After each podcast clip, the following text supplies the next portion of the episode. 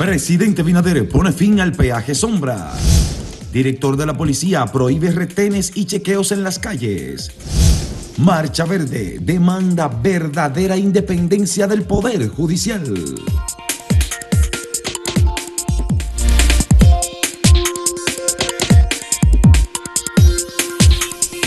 En una brevísima locución dirigida al pueblo dominicano anoche, el presidente Luis Abinader anunció eh, un acuerdo para poner fin, eh, la palabra exacta es odioso, odioso acuerdo del peaje sombra que existía en la autopista del Nordeste, la autopista eh, Santo Domingo-Samaná. Todo el que recorría esa autopista se sabe que hay que pagar varios peajes, de los más altos. Pero además era un convenio en que el Estado solo, solo perdía, porque si no se recaudaba cierta cantidad de dinero, el Estado tenía que aportar. Y cuando decimos Estado hay que recordar siempre, el Estado no tiene un centavo. El dinero que administra el Estado de los bolsillos de las personas, de quienes pagamos los impuestos. Entonces, eh, con esa decisión, que tendrá, es verdad, un costo de 410 millones de dólares, pero es mucho menos que lo que habría que pagar si se continuaba con ese odioso acuerdo, Natalia. Bueno, eh, de hecho, ayer, además de los 410 millones que, se dijo que, se, que el presidente dijo que iba a pagar, y que de hecho falta por informar cómo será ese pago. Los detalles. Eh, los detalles de cómo se realizará. También señalaba que nosotros, bueno, un ahorro estimado en 1.500 millones eh, de pesos. Yo creo que eso es un punto a favor del presidente Luis Abinader. De hecho, en su primera rendición de cuentas fue cuando anunció esto fue la vez eh, más fue el momento de la rendición de cuentas más aplaudido que de hecho Aquí en Acentos nosotros hicimos como una parte para tratar ese tema del peaje sombra, para recordarle a la gente lo que era el peaje sombra. Eh, y bueno, el, vamos a decir los antecedentes que hubo que fue firmado en, varias etapas y que tiene como, vamos a decir, cabeza ejecutoria de, de, este, de este contrato con la firma, una firma colombiana. Fue en la gestión, se, dio la concesión el gobierno de Hipólito Mejía y quien empezó a ejecutarlo fue Miguel Vargas y luego se le dio continuidad. Entonces, entre Miguel Vargas Maldonado y también entre Víctor Díaz Rúa. fue entre ellos dos Freddy que Pérez también. Que, fue el primer ministro de la República cuando retornó Leonel Fernández al poder en 2004. Exactamente. Entonces, eh, la mano ejecutoria tuvo, porque incluso hasta se le dio poder a los ministros, en ese entonces secretarios, ¿verdad? Pero a los ministros de obras públicas de estos gobiernos, de ambos gobiernos, tanto el, el de Hipólito Mejía como de Leonel Fernández, se dieron poderes especiales para que firmara en, representación del Estado a los entonces secretarios. Y entonces, eh, por eso es que ahora la figura de estas personas comienza otra vez a relucir porque también hay otro tema pendiente, es qué, se va, qué va a pasar. ¿Va a haber consecuencias eh, legales? ¿Se va a investigar eso a ver si hubo alguna irregularidad en, la firma de estos acuerdos para favorecer Si hubo algo ilícito o si hubo alguien que se favoreció. Porque dar en concesión contratos al sector privado no es per se malo.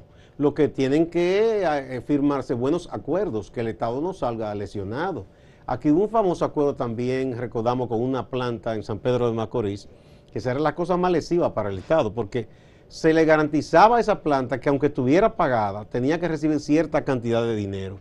Entonces eso era de perder para el Estado por donde quiera. Si uno hace las cuentas y, confirma que si en febrero se hace el anuncio, me imagino que ya se comenzaba a trabajar desde antes eh, en, la, en la puesta de, en la posibilidad de que este contrato pues fuera renegociado. Entonces ahora estamos en diciembre, prácticamente todo un año podríamos decir que, se estuvo eh, negociando. Y hay que también señalar, yo recuerdo hace unos, unas, quizás un mes, estuve en un taller que hace la Alianza, la Dirección General de Alianza Público-Privada, e incluso yo le pregunté con relación a cómo iban esas negociaciones y la información que me dieron en ese momento, hace más de un mes, es que pues se estaba trabajando arduamente para lograr eso. Yo de verdad como que tenía ciertas dudas, porque cuando los contratos son tan bien amarrados, siempre se habla de las consecuencias que puede tener el país en materia de, legitimidad, de, garantía de derechos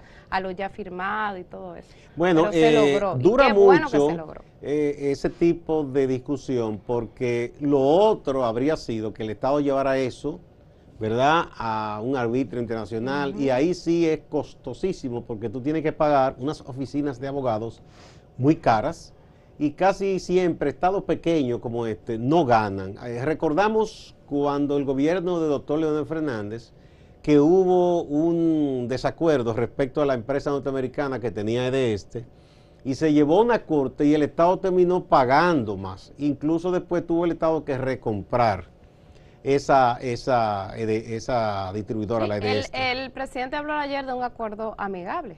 Entonces es mejor hacer las cosas así, llegar a un acuerdo entre las partes y eh, pagar una parte que no pagar todo lo que se habría tenido que gastar si se iba a un pleito en una corte internacional y todo ese tipo de cosas que sí son lesivas para el Estado. Otra noticia buena, y esa sí yo me alegro mucho y la aplaudo, es la que anunció el director de policía, general Ten, que qué bueno, porque en estos días él metió la pata y, todo el mundo le dio duro. Ahora es un gran acierto de general. Todos nosotros. Eh, todo el mundo, sí, no, porque él... Primero estábamos incrédulos, pero eso no pudo haber él se, equivocó, él se equivocó de mala manera con lo otro que dijo y después pidió perdón. Mira, él anunció que esos retenes que se hacen y, que chequeos en las calles, que no, que eso no se hará más. Yo me alegro, por fin alguien juicioso ahí. Porque eso nunca ha servido para que prevenir ninguna delincuencia, porque cuando tú, aquí mismo en este sector, a veces uno venía, tú ves que a los pobres mensajeros que salen temprano a trabajar, párese ahí, papeles, que sé yo qué, o a cualquiera que viniera en un vehículo con un perfil, es discriminatorio. Perfil sospechoso, que uno no... Para ellos es que no sea un vehículo nuevo, que no sea un vehículo nuevo, preferiblemente hombre, que no esté bien puesto, con esté trajeado, ya es un sospechoso. Lo que comienzan es a fastidiarle la vida a ese, pero a todo el resto que va temprano al trabajo y se llama un tapón y un problema. Y el delincuente no es idiota es delincuente, pero no idiota. O sea, si sabe que hay un retén en una esquina, no va a pasar por ahí. Eh, ayer el, director de la policía precisamente dijo eso. Es que aquí nosotros nunca hemos trabajado, o sea, nunca un delincuente ha llegado a un retén a decir, vengan, pónganme la esposa. Tiene que ser más bruto de los ladrones, de que mire, yo estoy... En efecto, de hecho, ese fue el argumento principal que dio, que si no está funcionando para identificar y apresar a, las, a los delincuentes, entonces, ¿por qué eh, hostigar a las personas de trabajo que, bueno, pues que se movilizan? Claro, eso es, mira, yo me alegro, eso es lo mejor que han hecho, porque eso nunca, lo que sí debe hacer la policía es hacer esas rondas en vehículo o si es a pie, eh, ya sea moto o algún jeep o algo, en calles y sectores, dando la vuelta, porque eso sí previene, sí si va una persona caminando y alguien quiere atracarlo y sabe que en cualquier momento lo sorprende una patrulla. El tema del patrullaje. Entonces eso lo disuade, pero no de que está parado ahí, que los policías, los pobres a veces están hasta sin comer muchísimas horas. Eso se ha visto también, lamentablemente, como una forma de búsqueda. También. se la están buscando. Los policías mañosos. se la están buscando estos tigres. Así es que la gente popularmente. Los policías deshonestos se aprovechan de eso. Claro, entonces, ojalá y, e, y, este anuncio que se dio sea realmente un anuncio de que habrá un antes y un después y que y que no volveremos a ver ese tipo Qué bueno, yo me alegro muchísimo de eso, que además eso es violatorio de la Constitución, como las redadas famosas porque nuestra constitución dice que nadie puede ser detenido de manera arbitraria. Y si no hay ninguna orden, no hay sospecha ni nada, ¿qué es eso de que usted lo detenga en un lugar? No, y también que la gente esté consciente de que, de que si ve un retén, ya sepa, mira, esto es que esto no puede ser. y hay una orden del director de la policía que no respalda eso que ustedes están haciendo. Porque también puede aparecer un poco de todo, de, de policías que sigan haciendo eso eh, en malas prácticas. Seguro que habrá eh, eh, quienes quieran pasarse de contento. Vamos a la pausa y a ver el tema que hemos puesto para hoy, Natalí. ¿Cómo evalúa la lucha contra la corrupción? ¿Excelente, buena, mala o decepcionante? Vamos a ver qué ha dicho la gente.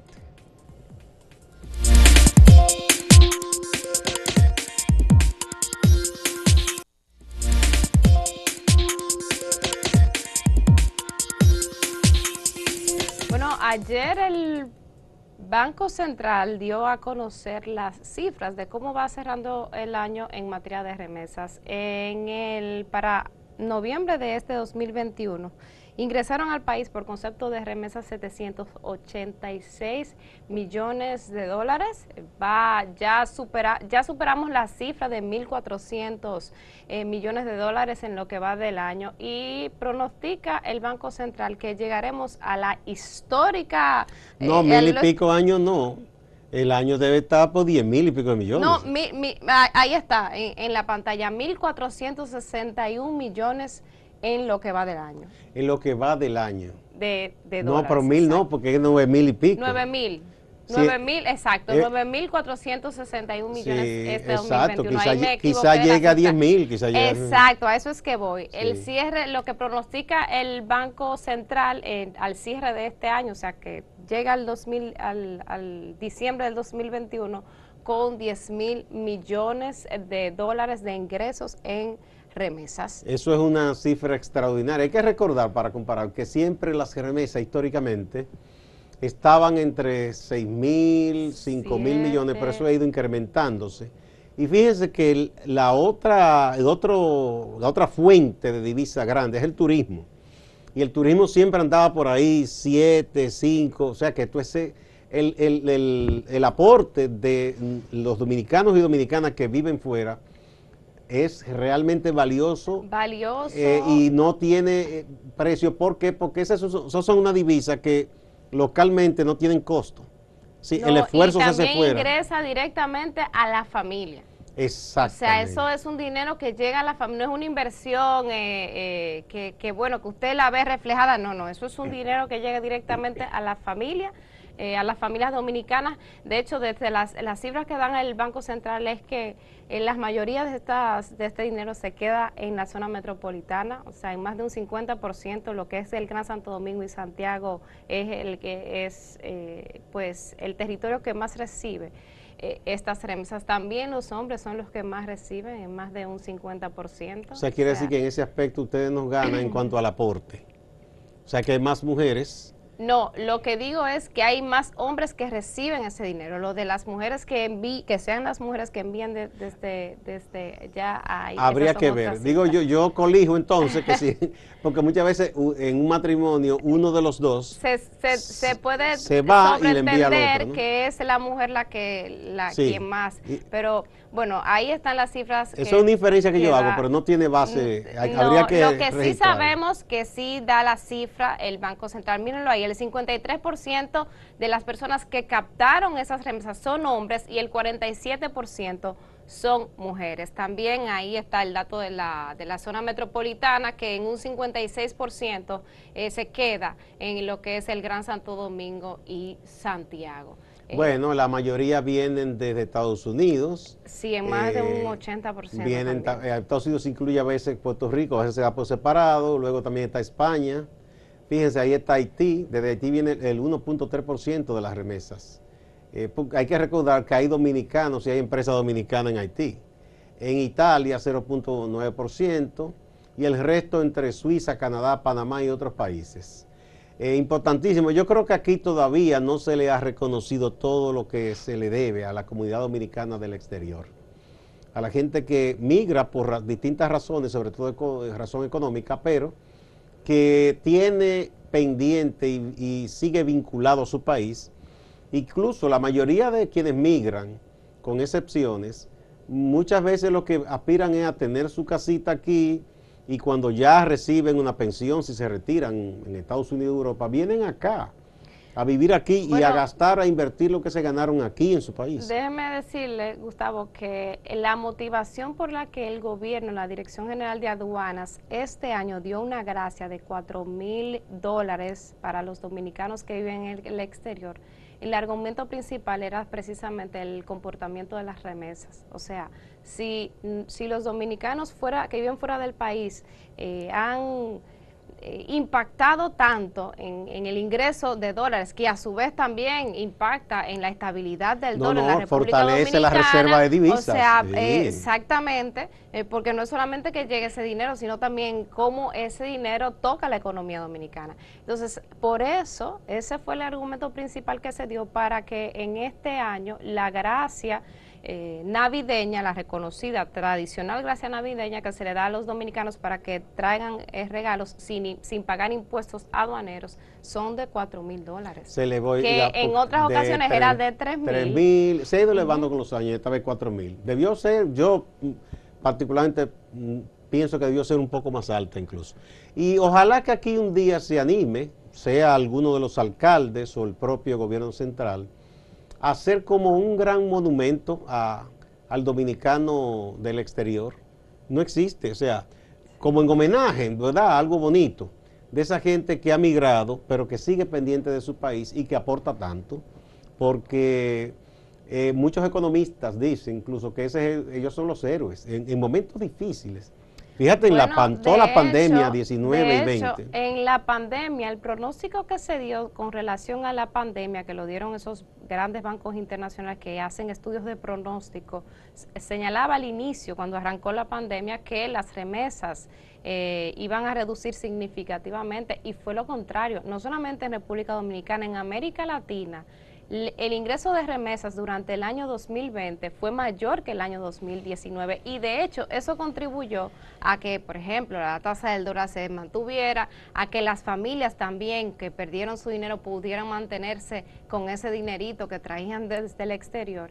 Y eso también tuvo mucho que ver con el comportamiento de las medidas eh, que se llevaron a cabo en Estados Unidos, porque a raíz de la pandemia también en Estados Unidos pues se dio mucha ayuda. Y eso, como Estados Unidos es el, el principal país receptor de migrantes latinoamericanos, pues eso de alguna forma se reflejó en, en o sea que ellos hicieron un sacrificio por su gente y eso tiene un gran, gran, grandísimo valor. Yo creo que hay que trabajar más eh, en favor de los dominicanos y dominicanas que están fuera de la tierra, pero que no rompen nunca esa relación. Sí. Usted sabe que hay otros aspectos que siempre se ha hablado con, relación a los efectos de la pandemia. Es que como antes, eh, había, o sea, generalmente muchas veces esas remesas también llegan de que yo me voy a Estados Unidos, vengo y le doy el dinero a usted. Como eso se prohibió en la pandemia, también fue una forma de formalizar un poco más a través de las vías eh, bancarias, de, de, de estas agencias que se dedican a eso, a o sea, aumentaron los, los aportes o los intercambios de remesas precisamente por el tema de que la gente no podía viajar fuera Exactamente, o sea que hubo menos presencialidad y, más envíos. Eh, qué bueno, qué bueno, es una buena noticia eh, y, nada, hay que aplaudir eh, tanto y agradecer tanto a esa comunidad nuestra del exterior.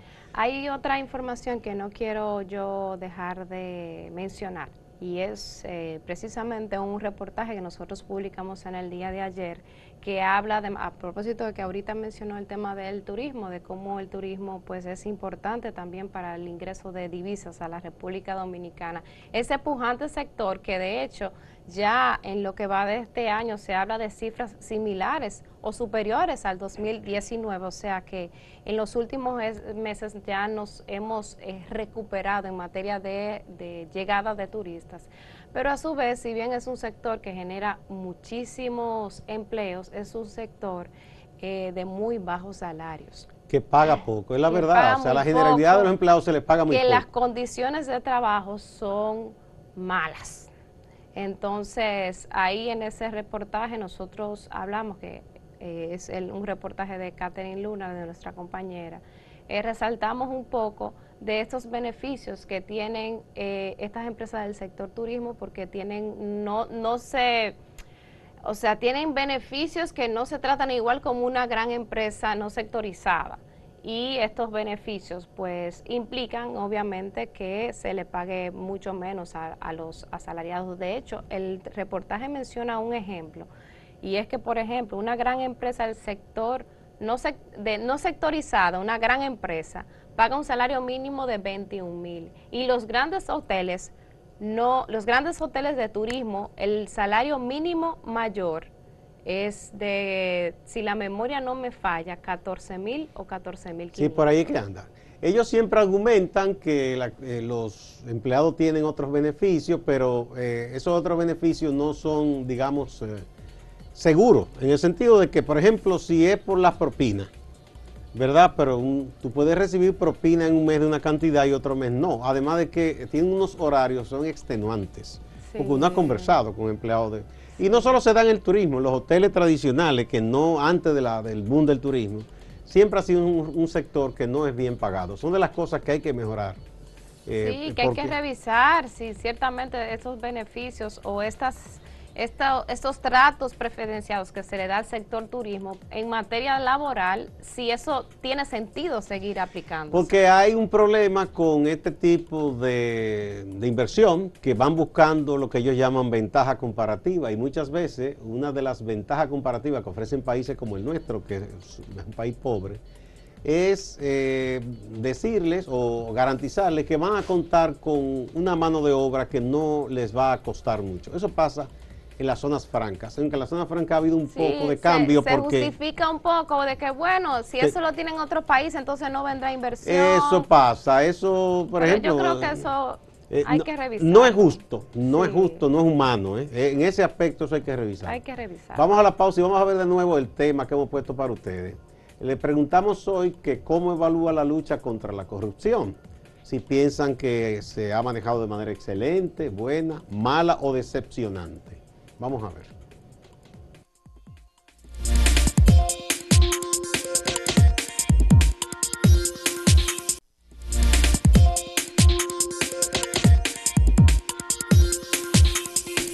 Vamos a ver qué han opinado los amigos y amigas ante el tema que hemos puesto hoy para que den su opinión.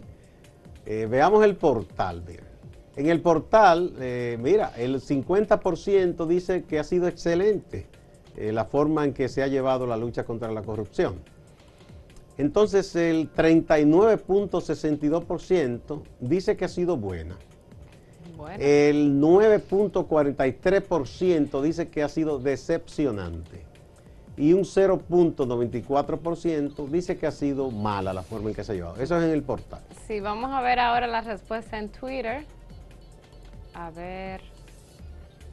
Excelente en un 56.8%, buena en un 30%, decepcionante 7.8% y mala 5.3%. Igual excelente y buena es más de un 80%, 86 casi 90%. Y sigue la tendencia más o menos. Aquí en YouTube, mira, excelente 72%, buena 20%, mala 4% y decepcionante 4%. Mira, aquí pasa del 90% lo que creen que es excelente o buena. Eso ha sido en YouTube. Vamos a ver si hay opiniones. Dice Eudi González, eh, sumando casi todos los votos del PLD y la FUPU dan 14%. Está haciendo el cálculo de lo que... Ay, Pero Fuerza del Pueblo yo no creo que esté descontenta, ¿no? Porque a ellos les conviene eso. Eh, dice Ali, Todavía no se puede evaluar. Vamos a ver primero cuántos de esos que van a ser enjuiciados se quedarán presos. Luego de eso sí podremos evaluarla. Ramón Gutiérrez, un espaldarazo al señor presidente y a los miembros del Ministerio Público. Hay que erradicar esa corrupción. Y B. Sánchez dice, vamos a ver en las elecciones si el dominicano aprendió de que con tanto dinero que produce República Dominicana, mira lo que Abinader ha, hecho en tan poco tiempo y con el, COVID-19 de por medio. Dice el dominicano ausente, ausente. Algo es más que nada, pero tampoco hay que tirar cohetes. o sea, no hay que ah, volverse loco. Ramón Nigeldi dice, los corruptos que dejen de votar en contra, que es preso que van como quiera. Bueno, esas han sido las opiniones. Ahora vamos con el compañero Máximo Laureano a la ciudad de Santiago de los Caballeros. Adelante, Máximo. Gracias, saludos. Iniciamos con un tema político y es que el profesor José Izquierdo, quien por muchos años militara en el Partido de la Liberación Dominicana y que ahora pertenece a la Fuerza del Pueblo, ha hecho una valoración sobre los procesos que se llevan a cabo con casos de presunta corrupción en el Ministerio Público. Llegará el momento, si hay una cosa que este gobierno se le puede reconocer es que está actuando con mucha responsabilidad con relación al tema de la corrupción, porque tiene que llegar el momento que la gente entienda que al Estado se va a servir, no a buscar dinero. Fue identificado como Juan Bautista Soto, el teniente de Digesets, que se suicidó ingiriendo una sustancia tras ser apartado de su cargo por una presunta extorsión a un usuario en la provincia Valverde. La Policía Nacional en Santiago aún no ha apresado al responsable de la muerte de un portero en la escuela Griselis Martínez en el sector de Pekín. Ese caso ocurrió a principio de semana. El portero identificado como Germán Luis Alcántara, de 42 años. La policía ha dicho que ya tiene identificado al presunto responsable de este hecho. A propósito de la policía, estas imágenes han recorrido las redes sociales desde el pasado miércoles. Se trata del desfile del director de la Policía Mayor General Eduardo Alberto Ten. Muchos sectores en Santiago consideraron que se trata de una exageración que incluso iguala la escolta del presidente de la República. Así estuvo el Boulevard de los Artistas este jueves, luego que el Ayuntamiento de Santiago notificara la prohibición de actividades en los espacios abiertos, es decir, al aire libre. La alcaldía ha notificado que los negocios tienen que hacer sus actividades dentro del local. Tanto los artistas como los manejadores de los negocios y las instituciones culturales insisten en que esta medida tumba la naturaleza del bulevar de los artistas. Distante pero pendiente, actualidad y objetividad desde Santiago. Siga con la programación de Acento TV.